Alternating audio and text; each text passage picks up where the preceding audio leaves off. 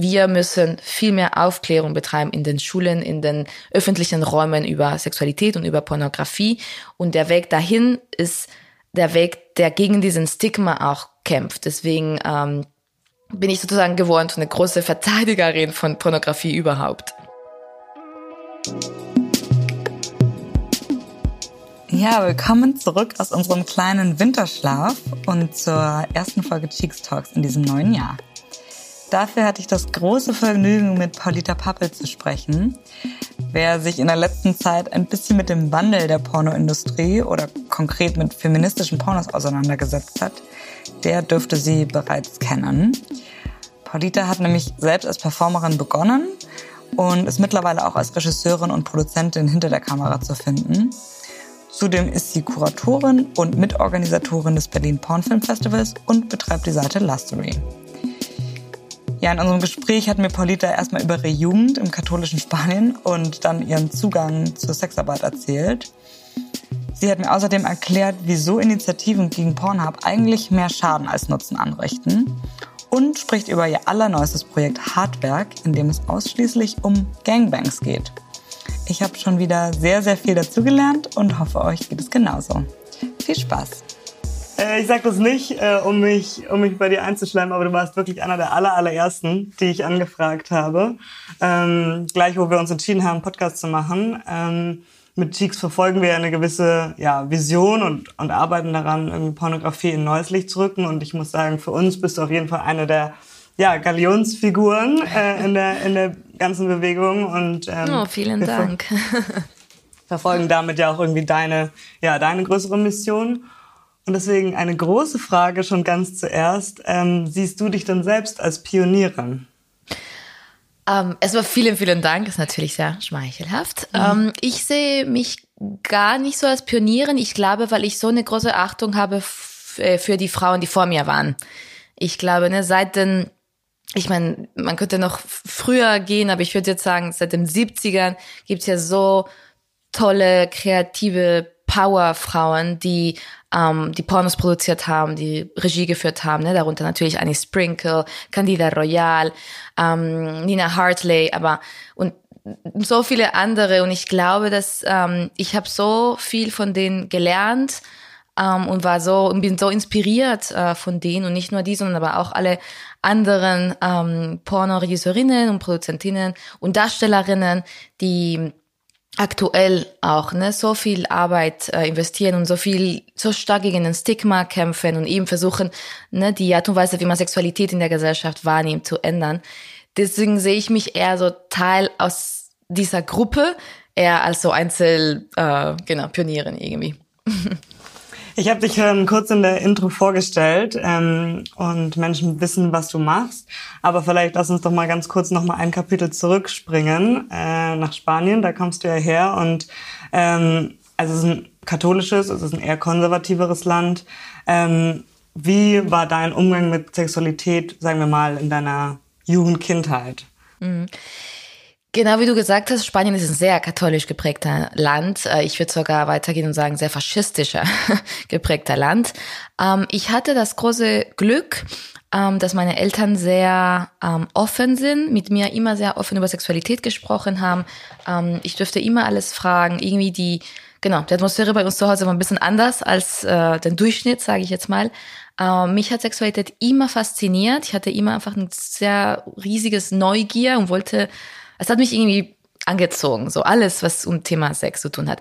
Allerdings auch durch die Erziehung meiner Eltern dachte ich als zweite Welle Feministin, sage ich jetzt mal, dass alles, was mit Sexarbeit zu tun hat, das heißt Pornografie, Prostitution, dass das alles Werkzeug des Patriarchats ist, um die Frau auszubeuten. Deswegen hatte ich so ein bisschen so einen Konflikt in mir selbst. Ich dachte, irgendwie zieht mich das an. Ich dachte, mit, als ich 13 Jahre alt war, habe ich gedacht, ich will eigentlich Pornodarstellerin werden. Habe ich natürlich niemandem gesagt. Habe daraus einen Witz gemacht und gesagt, ähm, ich würde gerne Porno synchronisieren. Ähm, genau. Und, ähm, und dachte aber wiederum, okay, irgendwas stimmt mit mir nicht. So, ich sehe mich selber als Objekt oder ne, irgendwas ist falsch mit mir. Ich war ja auch dazu noch nicht monogam und pansexuell. Diese ganze Wörter kannte ich natürlich damals noch nicht. Aber ich wusste, ich bin irgendwie anders und irgendwas stimmt mit mir nicht. Deswegen war es ja, für mich so ein bisschen schwierig irgendwie in der Schule und überhaupt beim Aufwachsen. Ich habe mich einfach nicht wohl gefühlt. Ich hatte nicht den Eindruck, dass ich äh, ähm, ja Menschen finde, mit denen ich mich austauschen kann auf eine Art und Weise, die ich ja, wo ich mich einfach, wo ich besser einen besseren Zugang zu mich selbst, meinen Körper, meine Sexualität gefunden hätte. Und aus dem Grund bin ich ja auch direkt nach der Schule nach Berlin gezogen natürlich, weil Berlin ja die Hauptstadt der ähm, ja, sexuell devianten Menschen ist, würde ich sagen. Ähm, sprichst du eigentlich immer schon so gut Deutsch? Das habe ich mich schon öfter gefragt, als ich Dinge von dir gehört habe. Wieso sprichst du so perfekt Deutsch? Oh, vielen lieben Dank. Ich habe meine bessere und schlechtere Deutschtage. uh, ich war, ich hatte Glück. Ich war in Spanien, bin ich zur deutschen Schule Madrid gegangen. Uh, und da habe ich, seitdem ich elf Jahre alt bin, habe ich angefangen, Deutsch zu lernen. Mhm. Ähm, also das war sozusagen der Schritt nach Berlin. Aber wie kam es dann, dass du gesagt hast, okay, jetzt wage ich den Sprung und, und werde auch selbst Performerin oder mhm. äh, wahrscheinlich noch war es nicht mal so eine bewusste Entscheidung, ich werde Performerin, sondern ich spiele jetzt mal in einem, in einem Porno mit. Ja, ich glaube, der, der springende Punkt, also der, ne, es gibt so ein Vorher und Nachher, irgendwie war ein Kurs, was ich in der Uni genommen habe. Das war eigentlich, ne, ich sage jetzt mal in Anführungsstrichen, total langweilig, so be allgemeine Berufsvorbereitung, so ein, so ein Zwangsmodul, was man unbedingt machen musste in der Uni, im Studium. Äh, und ich habe da aber ähm, einen, einen Kurs gefunden, das war Einführung in Gender Studies und ich hatte zwei unfassbar tolle Dozentinnen, die waren wirklich ganz, ganz toll. Ich habe so viel von denen ähm, gelernt. Ähm, und in einer von den äh, Sitzungen war, es, es ging gar nicht darum, aber irgendwie war tangential das Thema Sexarbeit. Und ich habe die beiden irgendwie total angehimmelt und fand die ganz toll und habe die halt für ne, die besten Feministinnen gehalten. Und dann haben die eben im Unterricht gesagt, irgendwas wie, ja, irgendwas Positives zu Sexarbeit. Ich kannte das Wort Sexarbeit noch nicht.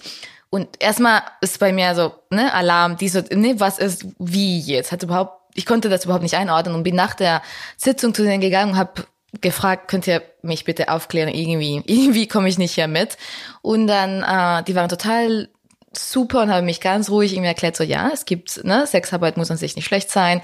Ähm, natürlich gibt es patriarchalische Verhältnisse, die zu lösen sind, aber ne, die, das sind Sexarbeiterinnen, die haben ein Recht auf äh, ne, all, sichere Arbeitsbedingungen und so weiter und so fort.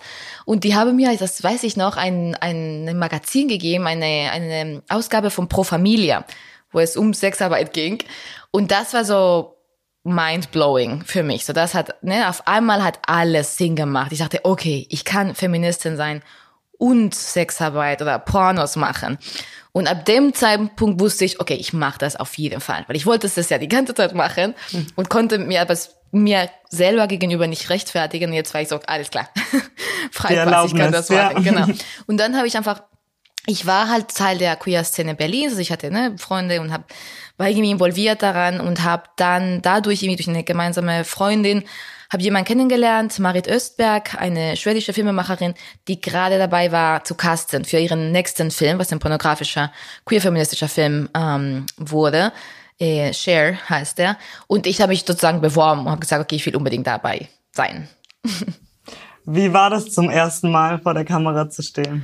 Es war mega. Es war so geil. es war wirklich nicht, also Klar, ich muss, ne, also es ist selbstverständlich, also nochmal, das klarzustellen, ist es klar, ich habe hier studiert, ich hatte einen Zugang dazu, was total privilegiert ist und konnte erstmal mich ne, akademisch austoben und das in meinen Kopf durchspielen und, äh, und sehr viel lesen und hatte total viele Ressourcen, um mich damit auseinanderzusetzen und wirklich eine sehr bewusste Entscheidung zu treffen, auch mit wem ich das zum ersten Mal machen will und wir hatten Gespräche darüber davor, also so wirklich alles sehr, ja, sehr heil, sage ich.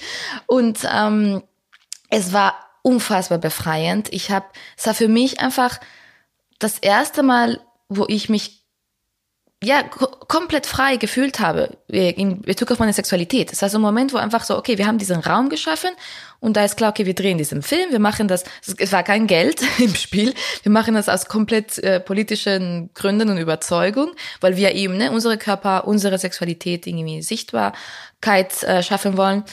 Ähm, genau, und es hat sich für mich so angefühlt, okay, ich habe jetzt diesen Raum, wo meine Sexualität ins Spiel kommt, total frei von anderen Zwänge. Also frei von Beziehung, Liebe, keine Ahnung, ne, alles, was so irgendwie da rein, so als Frau irgendwie wird man, ne, wenn man aufwächst, finde ich, dass die meisten ne, äh, die Art und Weise, wie Sexualität uns beigebracht wird, ist ja eher so, genau, wir sind, wir müssen die schützen, ne? Alle Leute wollen uns natürlich vergewaltigen.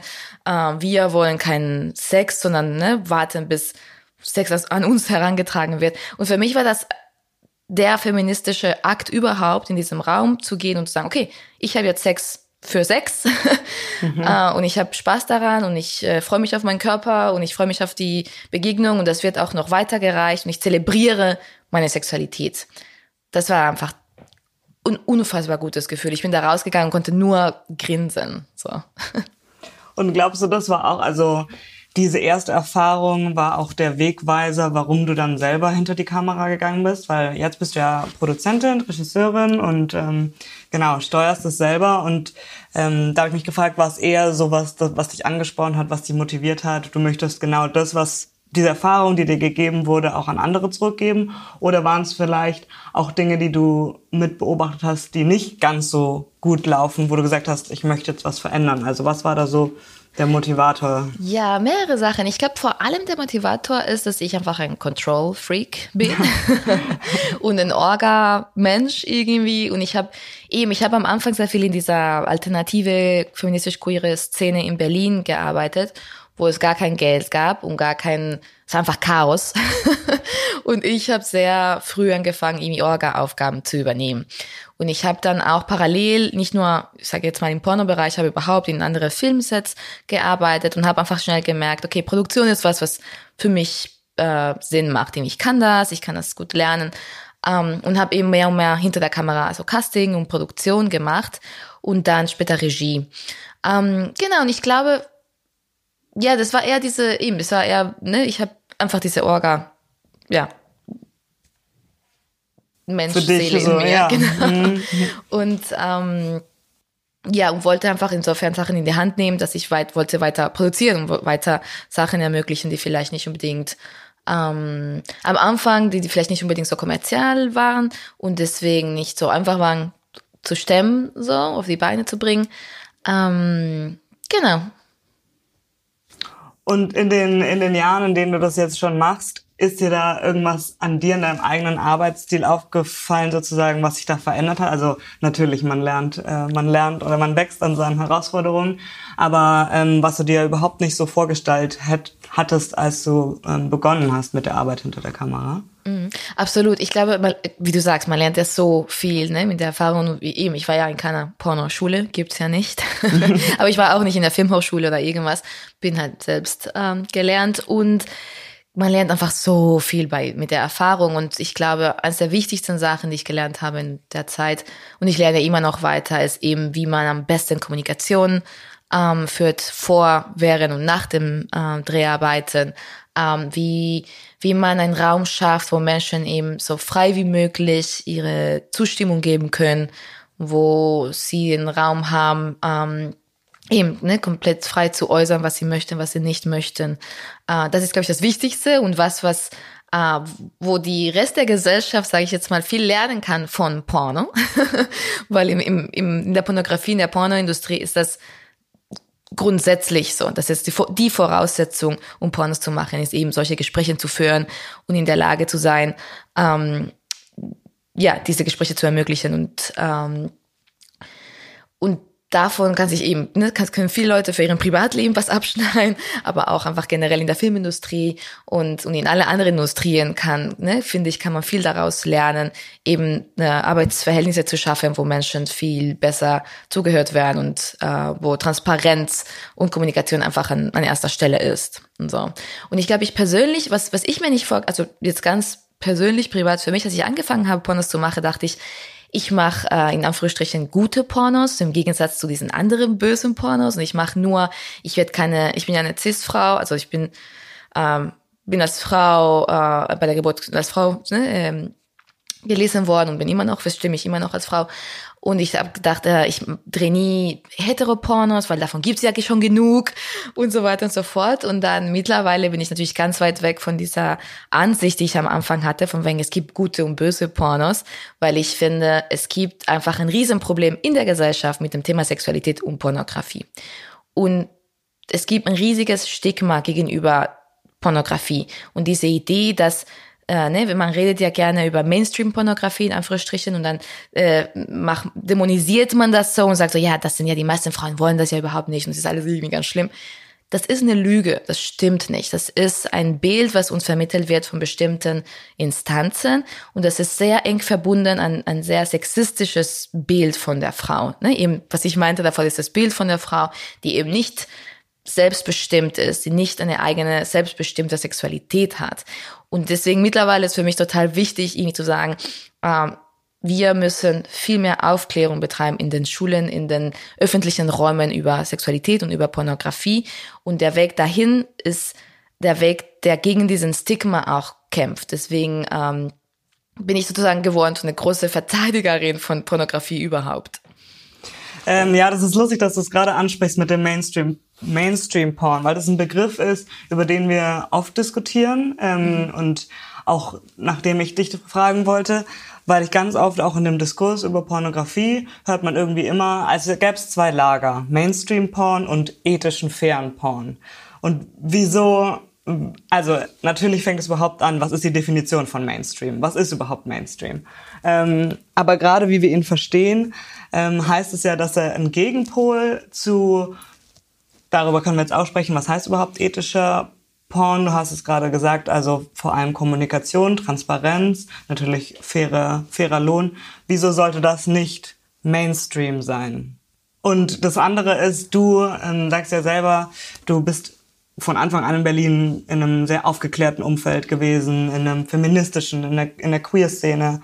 Ähm, ich würde sagen, so, so unterscheiden sich unsere Anfänge, weil Cheeks eigentlich so ein bisschen versucht, diese Brücke zu schlagen von dieser neuen Pornografie in ein Mainstream-Umfeld. Das definieren wir für uns, dass wir sagen, wir wollen Leuten den Zugang ermöglichen, also im übertragenen Sinne Zugang, die sich damit noch gar nicht auseinandergesetzt haben. Ähm, aber trotzdem denkst du, das ist der, wir zielen in eine oder wir steuern in eine Richtung, in dem eben ethischer, fairer Porn der Mainstream wird? Ähm, sehr gute Frage und äh, genau, und ich finde, ich will an der Stelle sagen, ich finde es super, ne, was ihr macht, weil ich finde, so viele Menschen bleibt der Zugang zu Pornografie gesperrt wegen ne, falsche Ideen, die sie haben über Pornografie. Und ich finde, es gibt so viel riesiges positives Potenzial im Pornografiekonsum äh, oder im Genuss von Pornografie. Und ich finde deswegen ne, alle ihre Initiative, die sich damit befasst, irgendwie zu versuchen, gerade vor allem Frauen, aber auch einfach alle alle Menschen irgendwie äh, eine Diversität an Pornografie zu zeigen und zu sagen, okay, guckt euch erstmal rum, äh, lasst eure Schamgefühle und ihre eure Schuldgefühle draußen und beschäftigt euch damit, mit was euch Spaß macht und was euch anregt. Finde ich super, deswegen finde ich ne, Chicks irgendwie total toll und dass ihr das ähm, sehr dezidiert irgendwie da diese Position einnimmt. Ähm, ich glaube, wichtig ist, dass wir also die Frage war ja, kann ethischer Porn Mainstream werden? Ich finde, Mainstream Porn ist nicht, nicht ethisch. Das ist das Erste, was wir ähm, anzweifeln müssen. Diese Idee, dass, wie du gesagt hast, ne, was ist überhaupt Mainstream Porn? Definiert man das als kommerzieller Porn, aber dann wäre alles ich meine, das meiste Porno ist kommerziell, auch wenn, auch das, ich sage immer, selbsternannte ethisches, feministische Porno ist ja auch, sind auch kommerzielle Produkte ähm, und sind Firmen. Ähm, diese Idee, dass in Anführungsstrichen Mainstream-Porn nicht ethisch wäre, ist nicht wahr. Das ist falsch. Äh, die, ne, ich kann ja tausend, die größten Pornofirmen, wie gesagt, sind sehr wohl ethisch, sind ethischer als die meiste Filmindustrie, also natürlich Hollywood, aber ich, auch hier in Deutschland, also staatlich, öffentlichen, ähm, alle, also ne, ich, ich war in sehr viel Sets äh, vom Film und von Fernsehen. Ich kann ja sagen, dass die, ich sage jetzt mal, ethischen Standards sind in Mainstream-Porn besser als im Mainstream-Filmbusiness. So. Ne? Und deswegen, mhm. wir müssen, wir, wir müssen wirklich ganz, ne, ganz laut sagen, diese Idee, dass Mainstream-Porn unethisch wäre, ist nicht wahr. So. Damit müssen wir echt für ein und alle Mal irgendwie, ne, fertig werden. So. Und, ähm, ich glaube, der Grund, warum viele Firmen, ne, unter anderem, ich benutze ja dieses Konzept von ethischer Porno, warum ich zum Beispiel dieses Wort benutze, ist, weil ich weiß, dass viele Menschen immer noch denken, Porno wäre nicht ethisch und dem, ne, um, um diese Menschen überhaupt zu erreichen, ne, wie äh, und, und überhaupt den irgendwie zu ermöglichen, dass sie einen Zugang finden zu Porn. Deswegen benutze ich dieses Wort. So. Ähm, um den Leuten, ne, weil die Leute hören das und denken sich so, äh, feministischer Porn, ethischer Porn, wie geht das überhaupt? Aber dann habe ich schon ihre Aufmerksamkeit und dann kann ich ne weiterreden. Aber genau, ich finde total wichtig zu sagen, ähm, eben die meisten Porno-Produktionen sind sowieso ethisch. Wie gesagt, die die Standards sind da ethischer als andere äh, ne, Branchen und Produktionen. Ähm, und ich glaube, wenn der Grund, warum bei manchen äh, Ecken von der Industrie vielleicht da nicht ethisch gehandelt wird, ist, weil diese Industrie marginalisiert ist. Weil die Menschen denken, ah, Porno, ganz schlimm. Das schafft es, dass Menschen, die eben nicht, sich nicht gut handeln, einen Freiraum haben, um nicht gut zu handeln, weil, ja klar, was hast du erwartet? Mhm. Weißt du, ich sage jetzt mal, ich bin, wenn ich eine junge Darstellerin bin und ich habe kaum Ressourcen, dass, dass mich darüber informieren und aufklären, was muss ich, worauf muss ich achten, ähm, ne, welche sind gute Companies, bla bla. Ich bin total alleine auf mich gelassen. Ich kann im besten Fall mit niemandem sprechen, weil ich mich dafür schäme und meine Freunde das total schlimm finden würden. So, schlechte Voraussetzung. Da fängt es schon mal an. Und dann gelange ich bei irgendeinem komischen ne, Produzent oder irgendjemand, der nicht ethisch handelt und ich habe eine schlechte Erfahrung, wo gehe ich damit hin? Wenn ich zu irgendwo hingehe, dann würde ich sagen, ja, was hast du dir dabei gedacht? Du hast Pornos mhm. gemacht. Also es ist so ein bisschen wie beim, ich vergleiche das gerne mit Trampen. Also wenn ich trampe und dann widerfährt mir was Schlimmes, würde jeder sagen, ja, I told you so. I ja. told you so. so. Du bist selber schuld. Und dieses Du bist selber schuld ist Victim Blaming. Und das ist die Frau, am Ende des Tages ist die Frau immer verantwortlich für, ne, weil, weil sie ein sexueller Wesen ist. Und deswegen mhm. finde ich total wichtig, irgendwie, dass wir damit, ne, Stopp sagen und sagen so, nee, wir müssen die Pornoindustrie in, ins Zentrum der Gesellschaft rücken und aus dieser marginalisierten Schmudelecke herausholen, damit eben auch ne, bestimmte Sachen auch nicht passieren. Und die passieren, wie gesagt, vor, gerade wegen dem Stigma und wegen der Art und Weise überhaupt, wie wir Sexualität in der Gesellschaft irgendwie verstehen. Wer jetzt beim Zuhören neugierig geworden ist und sich selbst ein Bild machen möchte von fair produzierten und wunderschönen Erotikfilmen, für den haben wir was. Wie ihr wisst, steckt ja hinter diesem Podcast die Sexual Wellness Plattform Cheeks. Und mit dem Code Cheeks Talks könnt ihr euch einfach umsonst und unverbindlich anmelden und 14 Tage kostenlos Filme streamen, Audiogeschichten hören und in unserem Magazin stöbern. Alle Infos findet ihr natürlich auch in unserer Beschreibung und jetzt weiterhin ganz viel Spaß mit Paulita. Ähm, ich würde ganz gerne noch mal kurz mit dir auf den Begriff feministische Porno zurückkommen. Mhm. Ähm, einmal ganz kurz, wie, wie du es für Menschen definieren würdest, die damit noch keine Berührung haben. Mhm. Ähm, ich würde sagen, für Menschen, die noch keine Berührung damit haben, würde ich sagen, hey, feministisch, genauso wie feministischer Film oder feministische Literatur, heißt letztendlich ganz grob und pauschalisiert gesagt, nur dass die Personen, die dieses Produkt machen, sich mit dem Thema Feminismus und das heißt mit dem Thema Geschlechterrollen auseinandergesetzt haben. Das wäre auch eine gewisse, ist es auch eine gewisse, also in dem Sinn Gleichberechtigung, dass eben auch die Frau genauso in ihrer Lust dargestellt wird wie der Mann oder irgendwer anders.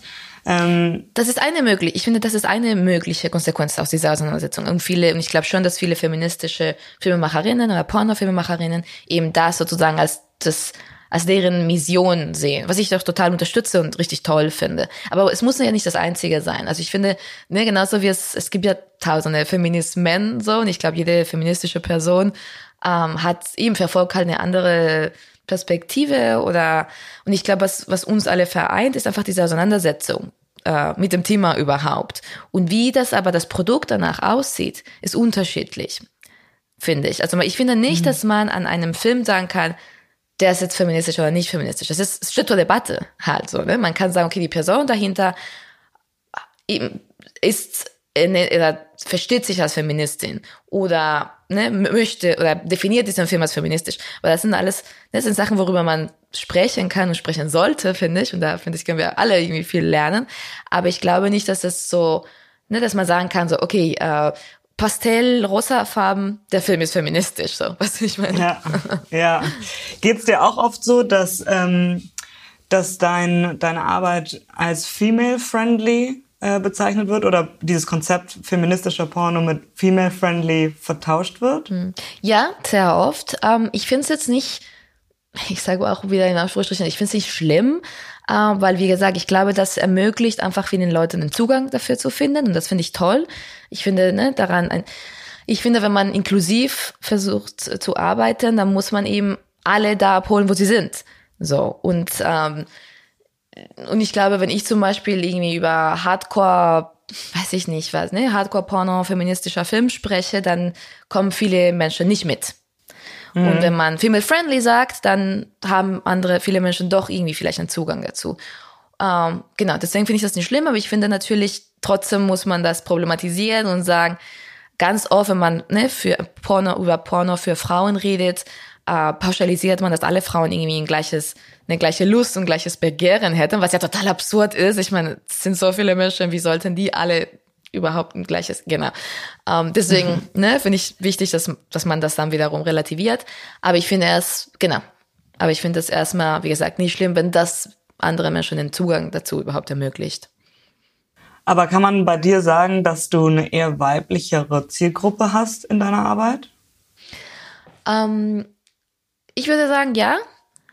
Ähm, da das entsteht, glaube ich, aber dadurch, dass ich einfach mich mit mir selbst sehr viel beschäftige, sehr selbstzentriert bin und äh, ich mich eben sehr viel, also in meinem eigenen Privatleben und Identität ähm, schätze ich mich einfach sehr viel mit mit weiblich und, und, und das einander aus und was das heißt für mich, Frau zu sein und so weiter und so fort. Deswegen glaube ich, dass viel, dass sich in meiner Arbeit viel spiegelt. Ähm, genau, aber ich würde aber ich würde, ne, ich sage jetzt mal, ich würde niemanden ausschließen. Das sind so Themen, die mich interessieren, die natürlich in meiner Arbeit äh, gespiegelt werden, aber es das heißt nicht, dass das äh, dass da auch nicht was anderes ist. Und ich arbeite ja sehr oft zusammen mit anderen Menschen, also sowohl bei Lastry wie bei Hardwerk. Äh, mein neues Projekt äh, arbeite ich mit Partnern, die wiederum äh, Männer sind. Äh, das heißt, ich glaube, es sind verschiedene Perspektiven, die zusammenkommen. Und ich glaube, das bereichert das Produkt letztendlich am Ende. Ja, warum ich frage, weil wir bezeichnen uns auch nicht als female-friendly ähm, oder als eine Plattform für Frauen, sondern eine Plattform für alle Geschlechter. Nichtsdestotrotz sprechen wir mehr Frauen an oder ich glaube, es ist einfach, weil wir einen, einen neuen Raum geschaffen haben, wo sich eben auch Frauen wohlfühlen, aber sollen sich alle wohlfühlen.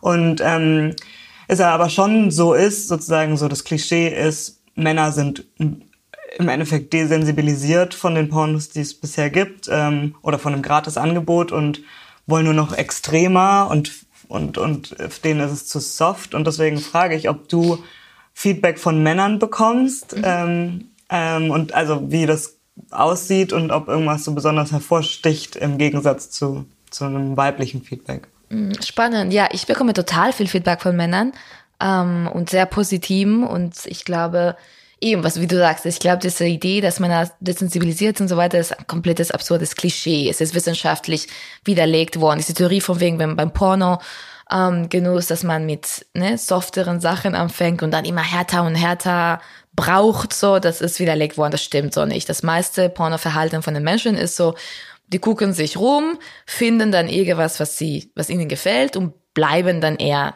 dabei. So, und manchmal vielleicht, klar, wenn, wenn sie zum Beispiel jetzt mal, wenn jemand auf Analsex steht, dann guckt äh, er oder sie schon dann auf ein anderes Video, was doppelanal ist.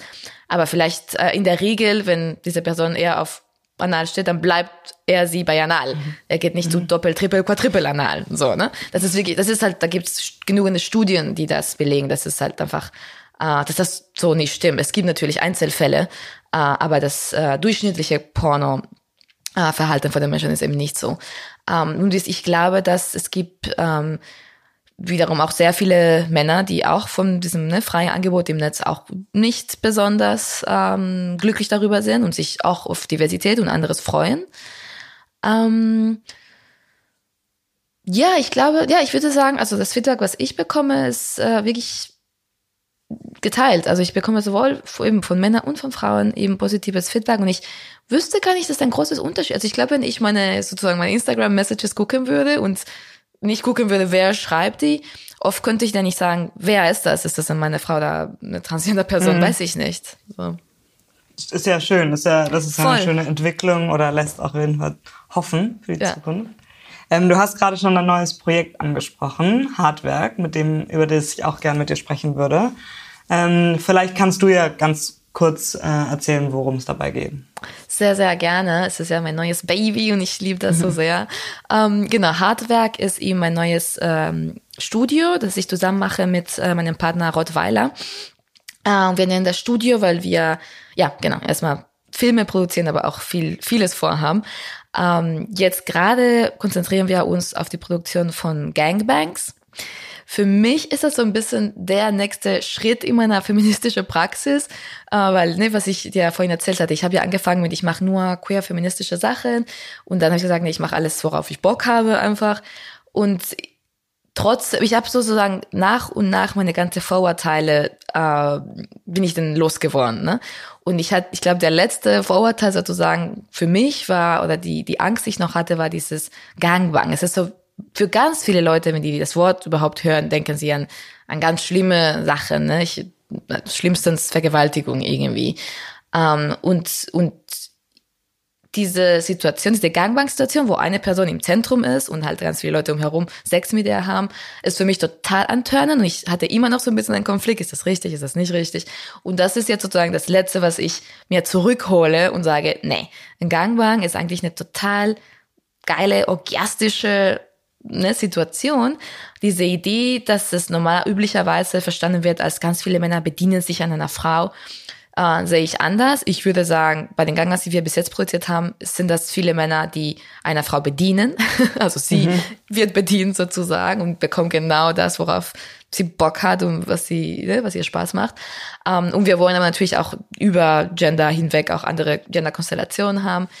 Ähm, Deswegen genau, also kurz zusammengefasst ist Hardwerk, ähm, sind das Filme von Gangbang Sessions, ähm, die halt ziemlich hochwertig produziert sind mit einem äh, mit dem Anspruch, ähm, eben eine, eine gewisse ähm, Ästhetik ähm, zu reproduzieren, die halt ähm, ja, die eben auf, auf Farben und Musik achtet und die irgendwie so ein hochwertiges Produkt darstellt. Und die es in diesem Hardcore-Genre einfach ja fast noch gar nicht gibt. Ähm, weil wie wir gerade gesagt haben, oft ist es dann das, was als female-friendly betitelt wird, aber das wird hochwertig und cinematografisch gemacht, aber ähm, genau, ja, und das ist das war mein Frust auch, ne, genau, weil wie du sagst, genau alles was so ne female friendly oder irgendwie für Frauen, es muss irgendwie dann, es muss eine Geschichte geben, es muss irgendwie softer sein, es darf und ich finde da, ich finde, ich finde irgendwie so, okay, wir sind schon dahin, dass irgendwie mittlerweile angekommen ist, okay, Frauen gucken auch Pornos und so weiter und so fort. Und jetzt müssen wir aber, ich finde, diesen BDSM und mega Hardcore-Terrain uns auch erobern und sagen, du, ne, Frauen gucken nicht nur Pornos und, äh, und genießen nicht nur Sex für Sex, sondern die genießen auch BDSM. Die sind auch erwachsene Menschen, die in der Lage sind, mit solchen Dynam komplexe Dynamiken sich auseinanderzusetzen, natürlich. Ähm, und eben halt äh, ja sehr unterschiedliche Art von Sexualität zu genießen. Und genau, und das fehlt total, mir hat total gefehlt und deswegen mache ich das jetzt. Trotzdem hast du ja selber gesagt, also bei vielen Menschen ist es einfach verknüpft, sozusagen Gangbang mit Gewalt, Vergewaltigung. Ich glaube, die Definition des Gangbangs, wenn man mal so zurückschaut, ist ja eigentlich auch Vergewaltigung einer Frau, ähm, bis es sich dann in, in was anderes entwickelt hat. Aber ähm, sozusagen, was entgegnest du Leuten, die sagen, hey, das ist mal wieder eine Gewaltdarstellung, die dann auch Gewalt im echten Leben an Frauen fördert. Mhm, genau, erstmal äh, würde ich entgegenstellen, dass es, äh, das ist keine Gewalt, also dass es die meisten Filme, die wir produzieren, überhaupt keine Gewalt, ähm, keine Gewalttätigkeit irgendwie drin enthalten, sondern es sind wirklich Sexorgien. Ähm, das ist ganz klar, Konsent ist, finde ich, total präsent in der Szene. Es wird ganz klar die Lust von allen Beteiligten äh, aber gerade von der Person im Zentrum, in diesem Fall waren es bis jetzt immer Frauen, sehr explizit dargestellt.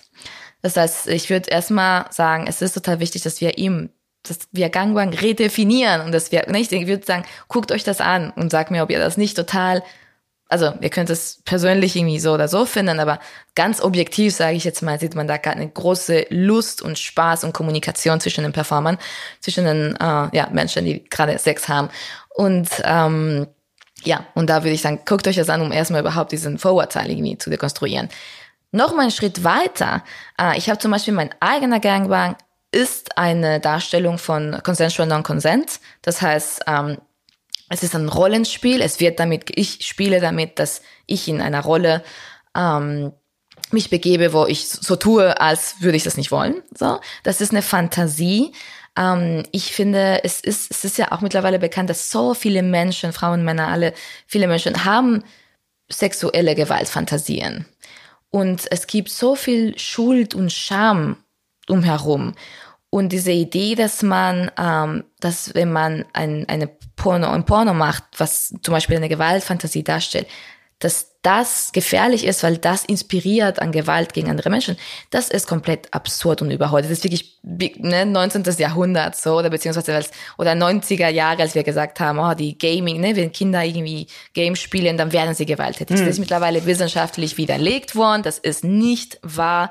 Ähm, wenn überhaupt äh, Porno, die eben BDSM und Gewaltfantasien darstellt, ist eine tolle, ein tolles Werkzeug, um solche Fantasien halt ähm, in einer gesunden Art und Weise äh, auszuleben und zu genießen und eben frei, sich frei zu machen von Schuld und Schamgefühlen, die eventuell diese, also ich glaube, es gibt sehr viele Faktoren, warum ein Mensch gewalttätig werden kann und das sind vor allem soziale Faktoren äh, und gerade die Repression von Sexualität und Schuld und Scham ist auch ein wichtiges von denen. So. Und, und wenn man eine offene, ja. Aufklärung, oder? Also dass man, genau. ähm, also so geht's uns ja oft, dass egal was man sieht und das könnte noch so so hart sein, aber wenn man es bespricht oder darüber spricht und es in, einen, ja. in einen gewissen Kontext stellt, dann wäre ja wahrscheinlich ähm, dieser ganze diese ganze Diskussion eine andere. Genau, und ich, ich, man muss es einfach nur mit dem Film vergleichen. Ne? Ich finde, ne, bei, bei, bei einem Film, was im Kino läuft und so weiter, gibt es natürlich ja auch FSK, ne, 12, 18, wie auch immer.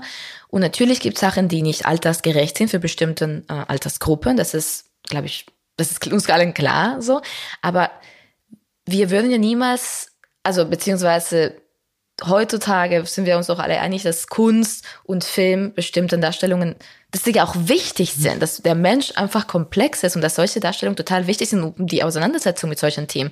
Und dass wir beim Porno stoppen und sagen so, oh, oh, oh, oh, nee, nee, nee, das ist, das ist äh, irgendwie schlimm. Das ist eine Verkindlichung von unserer Sexualität. Wir tun so, als wären erwachsene Menschen Kinder, die nicht in der Lage wären, irgendwie Fiktion von Realität zu unterscheiden. Und sogar Kinder sind in der Lage, Fiktion von Realität zu unterscheiden. Ne? Da, aber egal, da wollen wir nicht gehen. Deswegen ist es total wichtig, dass wir ihm da aufhören, uns zu so verkindlichen und irgendwie diese viktorianische irgendwie Ideen von schädlichen Pornografie und so weiter, dass wir, wir müssen damit eigentlich aufhören. Da muss Deutschland eigentlich nachholen und ihre Gesetz, äh, ne, Paragraph 184 von Strafgesetzbuch ändern in Bezug auf Gewaltpornografie. Ein großes Problem, was ich, wenn ich, wenn ich auch dir zuhöre und wenn ich an das Problem denke, dann ähm, denke ich an die ganzen Betitelungen der Filme. Mhm. Ähm, also, dass es ja beim Wording anfängt. Mhm. Ähm, teilweise, also klar, mit Teen angefangen und das ist eigentlich kein Teen zu sehen, es ist eine Frau zu sehen, die sehr kindlich aussieht, aber wie du selber sagst, die Bedingungen am Set in den meisten Fällen, in den meisten großen Produktionen sind fair und ethisch. Das heißt, sie werden über 18 sein, trotzdem werden sie als Teen bezeichnet. Trotzdem ähm, der, sind diese Titel oft ja noch viel ähm, gewaltverherrlichender mhm. als das, was dann wirklich gezeigt wird. Ja. Ähm, und als Beispiel habe ich da zum Beispiel äh, Facial Abuse mal mir rausgesucht, mhm. wo ja schon das Wort allein Abuse mit drin ist. Ja. Ähm, also für alle, die's, die nicht wissen, was ich meine, es ist ja sozusagen eigentlich eine Frau in einer äh, von außen betrachtet in einer degradierenden Position. Ähm, wo würdest du sagen, wo hört Sexwork in dem Sinn auf und wo fängt Abuse an? Ähm, ich würde sagen, erstmal, ne, äh, Facial Abuse und, oder Abuse ist ein Wort, was eben im BDSM-Kontext auch benutzt wird, äh, genauso wie ne, eine submissive Rolle haben, eine dominante Rolle haben, äh, bestimmte Sexualpraktiken. Ich glaube, es müsste viel mehr Aufklärung geben darüber, dass solche ne, Wörter in diesem Kontext halt benutzt werden, äh, dass die in gegenseitiger Einvernehmlichkeit auch benutzt werden und dass das auch okay ist. Ähm, ich finde, es ist ganz, ganz klar, Arbeit also Abuse fängt an, wo jemand etwas macht gegen den Willen von einer anderen Person und ohne deren Einvernehmlichkeit. Und das es gilt für Porn und das gilt für alles andere auch im Leben. So. Und ich, glaub, ich glaube, aber, vielleicht eine aber ich glaube, es ist, sorry, nee, ich verstehe, also nicht, es ist schwierig und ich, ich, okay, meine persönliche Meinung ist, es ist, dieses Thema ist so schwierig, weil Frauen in der realen Welt so viel Gewalt ausgesetzt sind.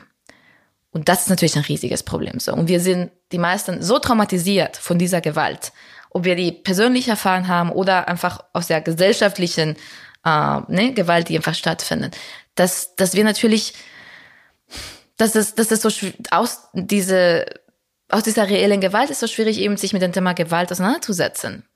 Uh, und das verstehe ich total. Und ich finde gerade aber deswegen müssen wir ganz nüchtern und klar an der Sache rangehen und zu sagen, okay, ein Film, was, ne, wo Facial Abuse steht, heißt nicht, dass die Person wirklich abused wurde. So. Und es muss, und solange wir ne, mhm. ne, wissen, dass alle, wie du sagst, Produktionsbedingungen ne, transparent und, und, und, und, und auf Konsent basieren, dann ist es auch okay, dass man diesen, wie gesagt, diese Fantasie ähm, spielt. Und ich finde, klar, ich, ich sehe auch, ich finde auch problematisch, dass sehr viel Pornografie, gerade auf diesen freien Plattformen, äh, ne, solche, die alles, du, ne, alles ist Stepsister, Teen, irgendwelche Racial Slurs, was überhaupt nicht gehen. Klar, ich sehe das auch, natürlich ist das problematisch, so, ne. Ich finde, da gibt's einfachere, langfristigere Lösungen, und zwar Aufklärung, Förderung, ne, staatliche Förderungen oder ja, einfach ne, auch Gesetzänderungen, damit diversere und Pornografie entstehen kann.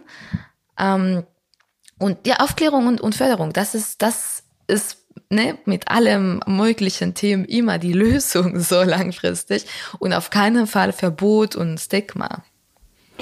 Genau wie du sagst, ähm, wenn ne, ein 14-Jähriger, sagen wir mal, ähm, sich auf die, auf die Gratis-Plattform verirrt, woher soll er wissen, dass das eben eine, eine Praxis ist und, und dass die, wenn sie praktiziert wird, eigentlich mit einem, mit einem Consent praktiziert wird. Aber wäre es dann nicht ob, eine Option oder siehst du das schwierig, das vielleicht einzubauen in einen Film, dass ein Film startet und wirklich diesen Consent oder bei BDSM-Filmen ähm, das auch zeigt, wie zum Beispiel ein, ein Safe Word ähm, abgemacht wird oder ja. diese eben Teile mit reinzunehmen, wäre das eine, eine Ich finde es super, ich finde das super. Ich finde eh diese ne, Consent-Kommunikation total sexy. Also ich finde es auch im Film, ne, wenn man Safe Words sagt und so weiter, finde ich super.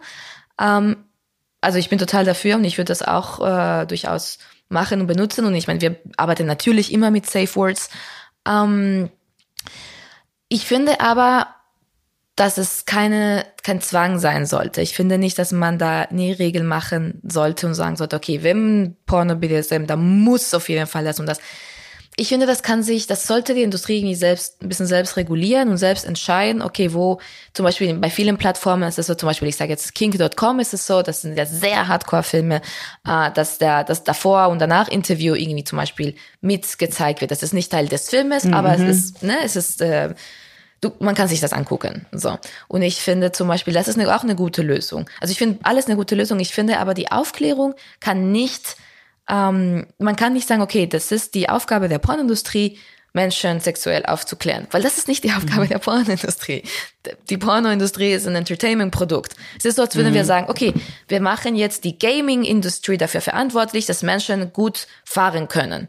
Es ist so, mhm. Nein, das ist absurd. Die Ga also, ne, das, die Gaming-Industrie hat irgendwie ne, Wettrennen und das ist, die sind oder die sind nicht dafür verantwortlich, den Menschen beizubringen, wie man am besten fährt. Dafür gibt's ne, Fahrschulen und da lernen die Menschen fahren und es gibt Gesetze, bla bla bla bla. So.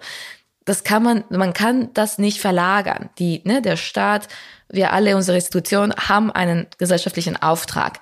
Und dieser Auftrag wird nicht eingelöst. So, wir müssen mhm. Sexualaufklärung viel besser überall, nicht nur in den Schulen, sondern überall in der Gesellschaft ähm, haben. So, man kann mit der Pornindustrie zusammenarbeiten. Das ist ein guter Weg, finde ich, was man schlagen könnte, um eben solche Sachen mehr zu fördern, dass eben ne, solche Repräsentationen von von Kommunikation und von Konsens äh, und so weiter in den Filmen auch gezeigt werden. Das kann man alles besprechen, aber man kann sozusagen ne, diesen die Verantwortung nicht verlagern und sagen, ach, es ist mhm. eure Schuld, so, wir haben damit nichts zu tun.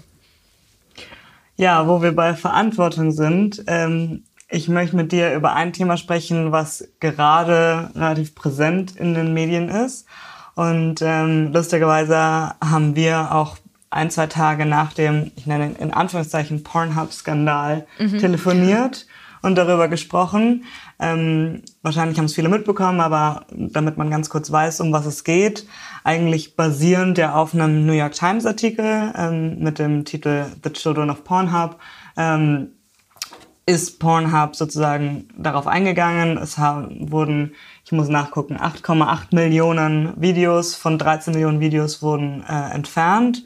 Ähm, und die Finanzdienstleister Visa und Mastercard haben auch ihre Zusammenarbeit vorerst gestoppt. Ähm, genau, das ist in dem Sinn überraschend, da das ganze Thema ja absolut nicht neu ist. Ähm, und äh, es jetzt plötzlich so hochgekocht ist. Einerseits sehen wir es als in dem Sinn positive Entwicklung, dass das Thema jetzt auf dem Tisch ist, dass es in, jetzt sind wir wieder beim Mainstream, aber ähm, dass sich auch Mainstream-Medien oder Leute, die sich da, die sich davor weggeduckt haben vor dem Thema, jetzt damit beschäftigen. Mhm. Andererseits richtet das Vorgehen auch viel Schaden für Performer und für die Industrie im Großen und Ganzen an. Und wir hatten da, wie gesagt, auch schon mal kurz drüber gesprochen. Wie, wie ordnest du diese Entwicklung ein? Ja, ich finde, es ist sehr gefährlich, wie du sagst. Ne? Das Problem von äh, Piracy, Piraterie und äh, und einfach ne keine ja, falsche Videos, die nicht geteilt werden sollen, auf diesen Plattformen ist längst bekannt und die Sexindustrie, gerade die Sexarbeiterinnen und viele Menschen in der Industrie haben sich seit Jahrzehnt darüber beschwert. Niemand hat's gekümmert, sage ich jetzt mal so. Äh, und jetzt auf einmal diese Aktion, ähm, der, der Artikel New York Times ist äh, eigentlich mh, Propaganda von einer Organisation, die eine Petition gestartet hatte, nämlich Trafficking Hub. Äh, das war eine Petition, die von sich äh, behauptet hat, es wäre nicht religiös und die würden einfach nur wollen, dass Pornhub zuschließt, weil, wie sie behaupten, da gäbe es ganz viel Kinderpornografie. Ähm, diese Petition De facto ist diese Petition gestartet worden von einer sehr fundamentalistisch-religiöse Gruppe, Exodus Cry. Es gibt aktuell sehr, gerade in den USA, aber überall auf der Welt sehr viele große religiöse Organisationen, die gegen Abtreibung, gegen Homo-Ehe, gegen homosexuelle Rechte und aber auch gegen Pornografie und Sexarbeit sozusagen ähm, Proselytismus betreiben, versuchen ne, dagegen anzukämpfen. Deswegen diese, dieses, ne, in Anführungsstrichen, Skandal ist ein komplett heuchlerischer, absurder Situation. Ne? Das, also Visa und Mastercard wussten ganz genau, was, was bei diese Freitubes passiert. Und erst jetzt, wo diesen Aufschrei gegeben hat, ähm, ne, tun die so für die Ne, um so gut auszusehen, sage ich jetzt mal, haben jetzt ne, erstmal die, die, die, die Zahlungen ähm, gestoppt. Allerdings das Problem, was Sie ansprechen, nämlich äh, ne, Kinderpornografie oder Videos, die nicht geteilt werden sollten, das Problem gibt's nicht nur auf Pornhub und auf freie äh, Pornotubes, das Problem gibt's viel mehr auf Facebook, auf Instagram, auf alle Plattformen, die User-Generated Content haben. Also, ne, wenn, wenn Menschen einfach deren eigenen Content hochladen können auf eine Plattform, ist es einfach, ist es, ist, öffnet sich die Frage, okay, wie wird das reguliert? Jetzt aktuell in Europa wird's ja, wird ein neues Gesetz besprochen, der Digital Services Act, wo es genau darum geht, wie sollen wir Regeln haben, wie diese Plattform moderieren sollen, ähm, wie dieser Content irgendwie ne, moderiert werden soll und so weiter.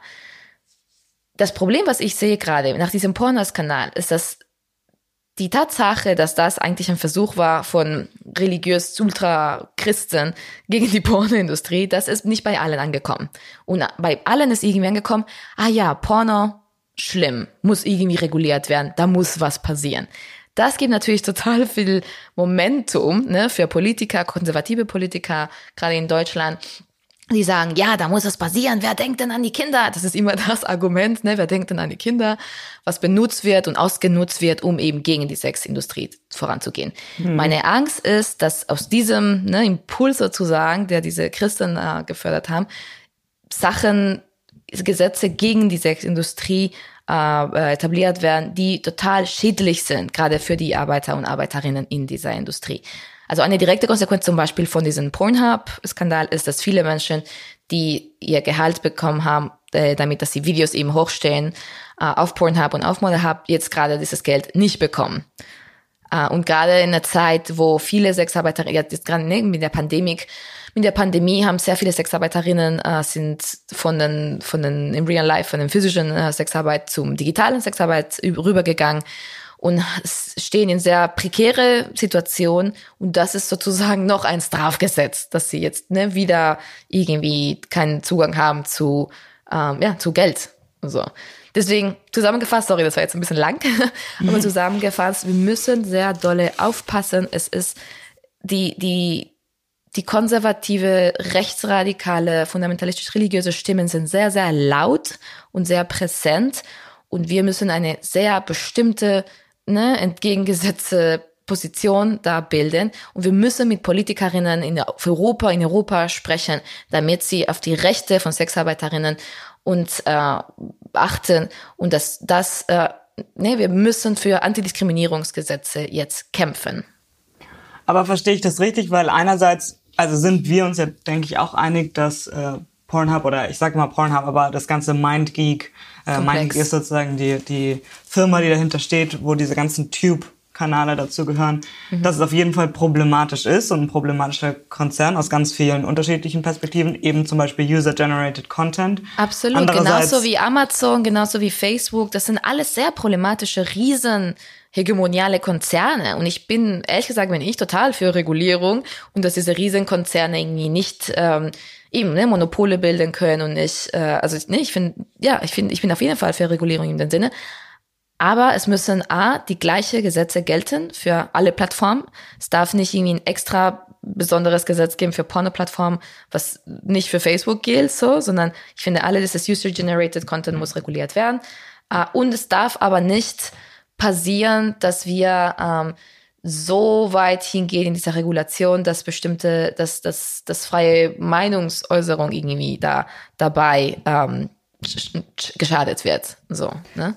Eine Frage, die wir uns stellen, ist, funktioniert im sozusagen im ähm, Adult Entertainment Bereich, funktioniert es überhaupt, dass Menschen ihren eigenen Content ungefiltert hochladen? Wenn ich jetzt zum Beispiel an deine Plattform Lustery denke, mhm. ist es ja auch sozusagen user-generated in dem Sinn, dass Leute es selber produzieren. Trotzdem mhm. läuft es ja durch euch durch. Genau, also trotzdem durch genau. Wir sind ja eine kuratierte Plattform, das heißt, alles, was wir veröffentlicht, äh, wurde angeguckt, es wurden Verträgen unterschrieben, es wurde geguckt auf die Personalien von den Menschen, die, ne, die vor der Kamera sind. Das heißt, wir, genau, bei uns kann diesen Fall einfach gar nicht passieren, so, weil ne, wir haben eben nur, wir haben User-generated Content, aber der ist komplett kuratiert. Genau, und dafür ähm, zahlt man eben auch. Und, und das genau. ist ja auch, ja, weil, ähm, deswegen, deswegen sollte man für Pornos zahlen. genau, und deswegen auch immer wieder natürlich die, die Frage, die wir uns stellen, wie bekommen wir die Menschen dazu, diese, ja, diesen Mindset zu ändern und wie bekommen wir äh, Menschen dazu, die Arbeit so zu schätzen, dass sie auch dafür zahlen möchten. Ja, genau. Und ich glaube, wichtig, ich, ja, und ich glaube, eine von den von der Art und Weise, wie wir es machen können, weil wie ihr das ja auch macht und wir, ist, dass wir ähm, den Menschen darauf hinweisen, guck mal, wenn du für Pornos zahlst, bekommst du ja auch bessere Qualität und musst dich nicht mit tausend Pop-ups und Werbung irgendwie auseinandersetzen. Also das ist für dich einfach eine bessere, schönere Erfahrung.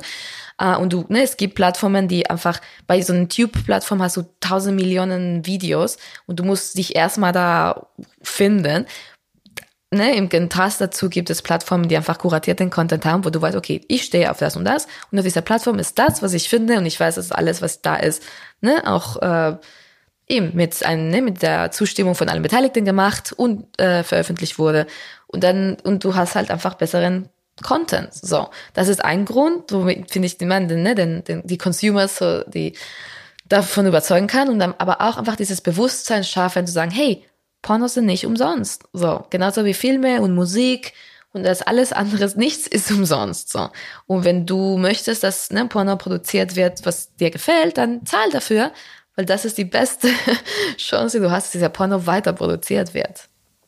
Glaubst du auch Menschen, die ähm, für Pornografie zahlen, ähm, gehen anders mit der Thematik um oder setzen sich anders mit dem Sex, den sie dort sehen, auseinander? Ich glaube schon. Ich würde sagen, ich meine, Deutschland ist eines der Länder, wo am meisten für Porno bezahlt wird. Das finde ich super und ich finde, das spricht für uns allen. Das ist toll, toll gemacht. Weiter so, mehr so.